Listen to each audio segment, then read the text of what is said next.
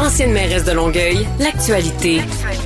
LGSN. Vous écoutez Caroline Saint-Hilaire, Cube Radio. On va jaser politique avec Marc-André Leclerc. Bonjour Marc-André. Bonjour Caroline.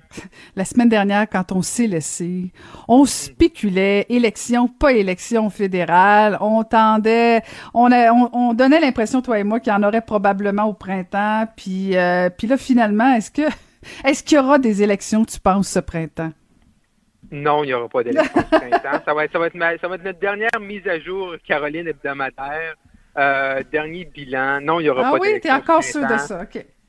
Non, il n'y en aura pas d'élection ce printemps. Euh, il y a euh, quelques heures suite à notre dernier entretien la semaine passée en chambre, M. Trudeau a redonné d'autres entrevues.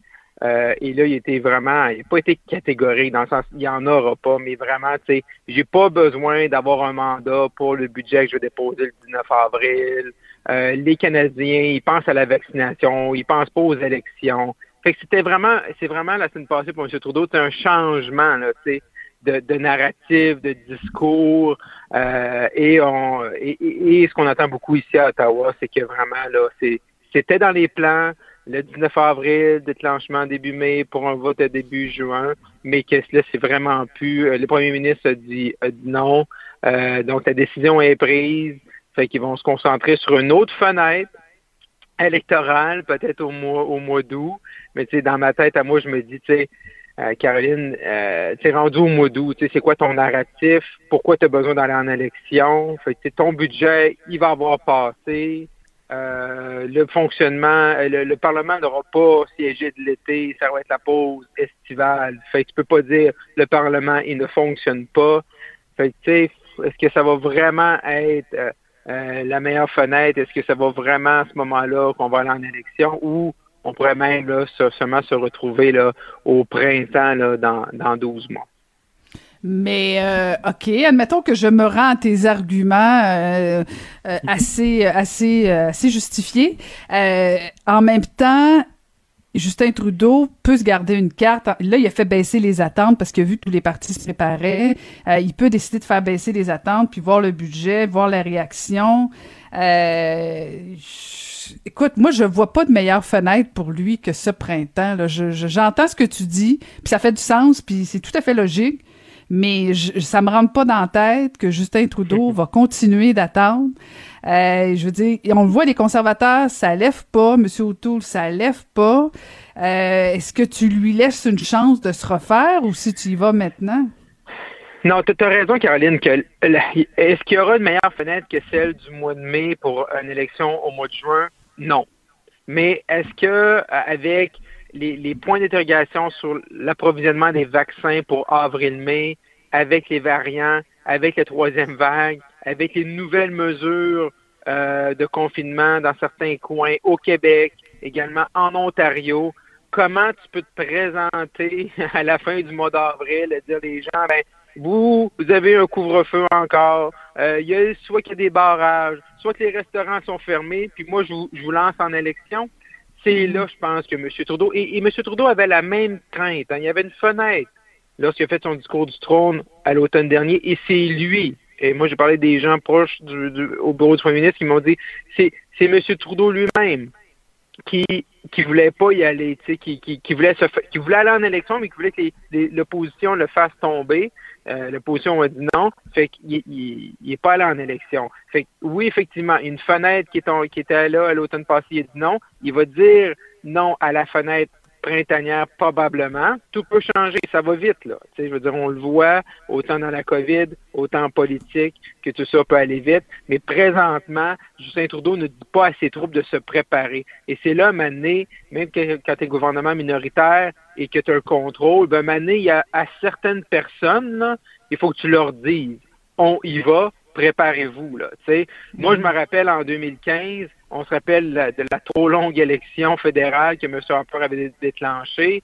Ben, on le savait à l'interne qu'on y allait plus tôt, qu'on allait déclencher au mois d'août, euh, au mois de septembre. Parce que moi, mes patrons me disaient, Marc-André, tu travailles plus sur ces dossiers-là, tu vas travailler maintenant sur ces dossiers-là qui étaient 100% électoral. Fait que tu le sais, tu le sais. Fait que si M. Trudeau ne donne pas cette ordre de commandement-là à ses troupes, ben c'est ses troupes à lui non plus qui, seront, qui, seront pas prêtes pour un, pour mhm. un vote au mois de juin. OK, OK, je comprends, je comprends. Ben, on, a, on a l'information de l'interne, alors c'est pas mal plus clair, Marc-André. Puis du côté des conservateurs, justement, eux autres ont lancé leur slogan, leur slogan, comme disait M. Chrétien, euh, pour le Québec, agir pour le Québec. Ouais, euh, donc les conservateurs hier, Caroline, ont sorti le, leur slogan, Agir pour le Québec. Ils essaient de faire un contraste entre les libéraux qui ne veulent pas agir pour le Québec et le Bloc québécois qui ne peut pas parce qu'on le sait, ils ne formeront jamais le gouvernement. Moi, ce que j'ai dit hier à certains conservateurs, j'ai dit OK, ça me donne une belle trame narrative, mais euh, moi, je pense que mon conseil, c'est sachant que probablement que tu sais que le que l'élection printanière n'arrivera pas, ben si on est dans une élection automnale, peut-être que tu vas vouloir avoir un autre narratif. Peut-être qu'il va arriver un événement qu'on ne connaît pas aujourd'hui, qui va venir l'élément central, un problème d'éthique, corruption, peu importe. Fait que moi, je dis, utilisez-le, mais commencez pas à imprimer des pancartes avec ce slogan-là. Parce que peut-être que dans six mois, ça vous tentera pas de l'utiliser. Fait que je pense que c'est le fun, ça, ça montre que tu es prêt. Euh, mais là, plus qu'on voit les journées passer puis qu'on sent qu'il n'y aura pas d'élection printanière, ben, je pense que tu, l'utilises pour une campagne printanière, tu l'utilises dans tes médias sociaux, tu fais des vidéos, mais euh, faut pas tu, faut pas tu pas en train là de, de, de, mettre là des autocollants sur un autobus là ou en bon québécois de rapper ton autobus, euh, de l'identifier aux couleurs de ton parti avec ce slogan-là, parce que peut-être que si l'élection est au mois de septembre, octobre ou dans un an, peut-être que tu vas dire, ben, on, a un meilleur slogan qui va être mieux approprié euh, au contexte dans lequel la campagne va évoluer. Ouais, puis il faut pas que tu, tu, montres que tu veux une élection là, plus que le premier ministre non plus. Là, je veux dire, euh, tu, dis sur toutes les tribunes que tu veux. Ouais, c'est ça. Tu veux pas d'élection, mais en même temps, tu as ton slogan, puis tu as toutes tes couleurs, tu as tes candidats, puis tu es prêt.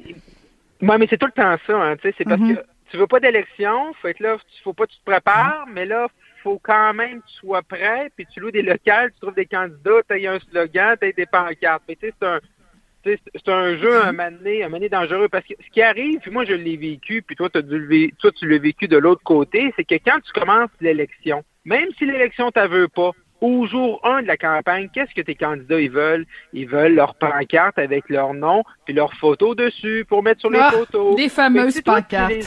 des fameuses pancartes que moi j'ai tout le temps trouvé c'est une perte d'argent parce que ça coûte ça coûte ben trop cher pour ce que ça mhm. rapporte. Mais mais moi, là, j'en avais des candidats dans les autres campagnes, Caroline, qui m'appelaient Marc-André, on est jour 1, sont où les pancartes? Ouais, mais c'est parce que ça fait ça fait deux, deux, deux mois qu'on dit qu'on n'avait pas de campagne. Tu voulais quoi que je les imprime tout de suite, qu'on savait pas, gouvernement minoritaire, peu importe. Mais c'est ça, à un moment donné, t'es pogné pour, faut que tu un local, mais tu veux pas d'élection. Faut tailler un slogan, mais tu veux pas d'élection. C'est ça qui a des. On se dit, ouais, mais là, Renault il en veut-tu une campagne ou il en veut pas de campagne? C'est ça qui est difficile à donné. c'est ça. La bataille des pancartes, je me souviens tellement. Ah, écoute, les bénévoles, c'est surtout les bénévoles, hein, sont tellement contents de poser des pancartes. Ah là, ils veulent gagner la bataille de la pancarte, celui qui en a le plus posé la première nuit. C'est, euh, c'est le moral des troupes, c'est, c'est fondamental. T'as tellement raison, Marc-André. J'en ai eu des élus, j'ai, tu sais, au jour 3 de la campagne, ça dure 42 jours, puis 40 jours, puis qui disent je vais perdre mon élection parce que j'ai pas encore mes pancartes. Ça l'arrive, ça. On vit ça. Je veux dire, ce qu'on vit dans des. Moi, j'ai travaillé dans, à, trois reprises dans des war rooms. C'est l'enfer. Je veux dire, on est loin. On est loin des grandes stratégies ou des grandes politiques internationales de défense. Là, on est vraiment dans le dans le B à bas de ça me prend mes pancartes au jour un pour gagner la guerre des, des, des, des poteaux. Totalement, totalement. Et c'est l'ancienne candidate qui, qui confirme Marc-André. euh, et, et, parlons justement, restons des conservateurs. Euh, Pierre Paulus, euh, sénateur. Euh, pas sénateur, pardon, député conservateur qui a déposé. Oui, oui, c'est ça. Je mélangeais avec les deux autres sénateurs qui ont déposé aussi des projets de loi. Mais non, le député Pierre Paulus qui lui a déposé un projet de loi contre l'exploitation sexuelle des mineurs. Oui, je trouvais ça intéressant, Caroline, parce que on se rappellera qu'en décembre dernier, il y avait eu un comité spécial sur l'exploitation des mineurs qui a été déposé à l'Assemblée nationale avec Lucie Lecourt, Christine Saint-Pierre, Alexandre Leduc, Mégane Perry, Melançon. Fait toutes les parties ont déposé euh, une cinquantaine de recommandations. Et qu'est-ce qui arrive trop souvent euh, au Québec et dans toutes les bonnes euh, démocraties et partout, c'est qu'on prend un rapport, pour le met sur, une tablette et ça reste là. Et là, j'ai trouvé ça intéressant qu'un député euh, au niveau fédéral euh, prennent, euh, parce que les députés peuvent déposer des projets de loi là, privés, qui prennent, bien sûr, il y a toute, il y a, toute une organisation par rapport mm-hmm. autour de ça. Et malheureusement, dans notre système, souvent, il y a malheureusement pas beaucoup de, de projets de loi privés qui, qui se rendent jusqu'à la sanction royale, hein, qui deviennent vraiment une loi en tant que telle. Et je trouvais intéressant que le projet de loi, c'est vraiment une continuité du rapport qui a été déposé au mois de décembre. Fait que le député euh, de Charlebourg-Saint-Charles, M. Paulus, lui, a décidé de déposer un projet de loi euh, qui vont toucher là, euh, des recommandations qui sont dans le rapport québécois, donc qui était une demande de l'Assemblée nationale, des élus. Et moi, je trouve ça très intéressant de voir qu'il y a vraiment une continuité. Là. Et M. Paulus l'a bien dit à la Chambre des communes la semaine passée, il ne faut pas que ça reste une tablette. Trop souvent, ça reste là, fait qu'il faut lui donner vie. Euh, bon, s'il n'y a pas d'élection cet automne, comme on dit, euh, ce printemps, comme on disait tout à l'heure, ben, ça va aider probablement à ce que le projet de loi là, euh, puisse traverser les différentes étapes, première lecture, deuxième lecture, troisième lecture, ça se rend au Sénat, puis la sanction royale. Mais ce qui serait intéressant, c'est qu'on sait comment l'exploitation sexuelle des mineurs, c'est un enjeu qui nous a touché beaucoup au Québec, beaucoup de malheureusement d'histoires qui sont tristes.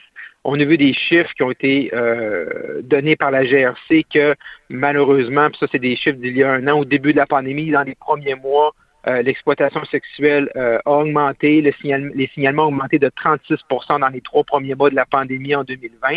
Donc c'est un problème qui est encore réel. Les gens sont devant leurs ordinateurs. Donc il y a encore, malheureusement, la pandémie n'épargne pas également nos jeunes à ce niveau-là. Puis il y a des gens qui sont prêts à abuser de, de, nos jeunes, de nos mineurs. Euh, fait que moi, je trouverais que c'est un enjeu qui est super important. C'est le fun de voir qu'on a une continuité. Et là, ce qui serait intéressant, c'est de voir, vu que c'est un projet de loi privé, vu que ça avance souvent moins vite là, dans, dans les procédures, que l'ensemble des partis politiques là, euh, se rangent derrière ce projet de loi-là, peut-être pour l'améliorer, le, le, le, bonifier, mais que euh, on s'assure que ce projet de loi-là ne meurt pas au feuilleton. Parce que quand il arrive une élection générale, ben, tous les projets de loi meurent, on doit recommencer dans la dans, lorsque après l'élection. Donc moi, je, trouve, je trouverais ça intéressant que l'ensemble des partis disent OK, peut-être qu'il y a des choses qu'on n'aime pas, travaillons là ensemble, travaillons avec le député qui l'a déposé pour vraiment qu'à la fin, au moins qu'on puisse, euh, et ça devrait une belle suite là, par rapport au travail qui ont été fait, un travail colossal